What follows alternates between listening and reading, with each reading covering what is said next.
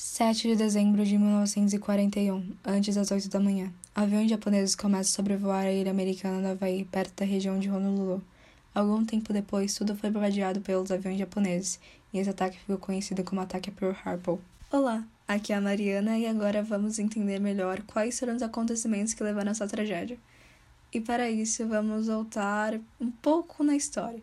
Vamos voltar exatamente no começo da Segunda Guerra Mundial, por volta de 1939 onde o Japão se alia à Alemanha após a derrota francesa contra a Alemanha, os japoneses acabam ocupando a região da Indochina francesa, o que hoje seria a região do Vietnã, Laos e Camboja.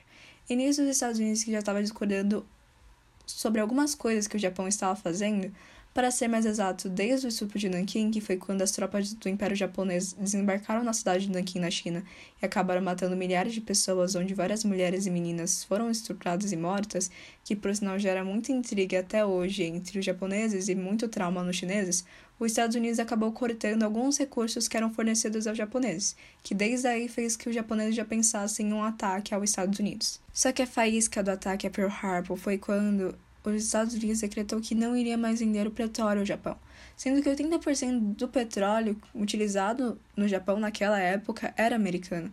E esse petróleo era utilizado para fornecer combustíveis, aviões e tanques que eram utilizados na guerra.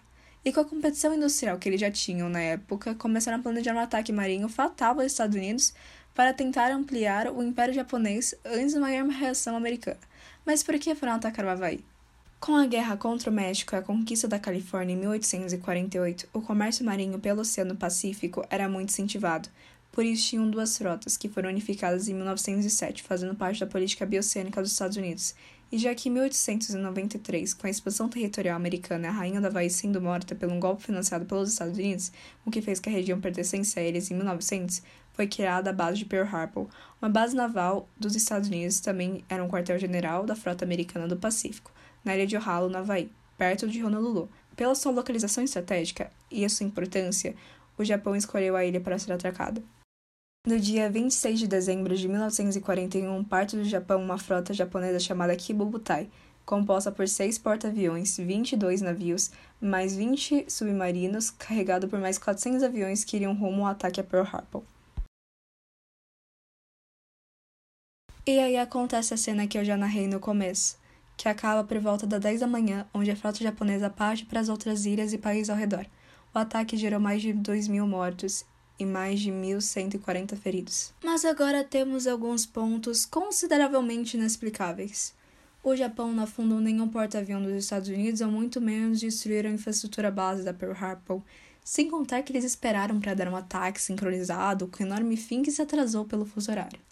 Existem algumas teorias da conspiração que falam que os americanos já sabiam do ataque, por isso não reagiram com tanta brutalidade ou tinham porta-aviões à espera, que é muito estranho no contexto de guerra.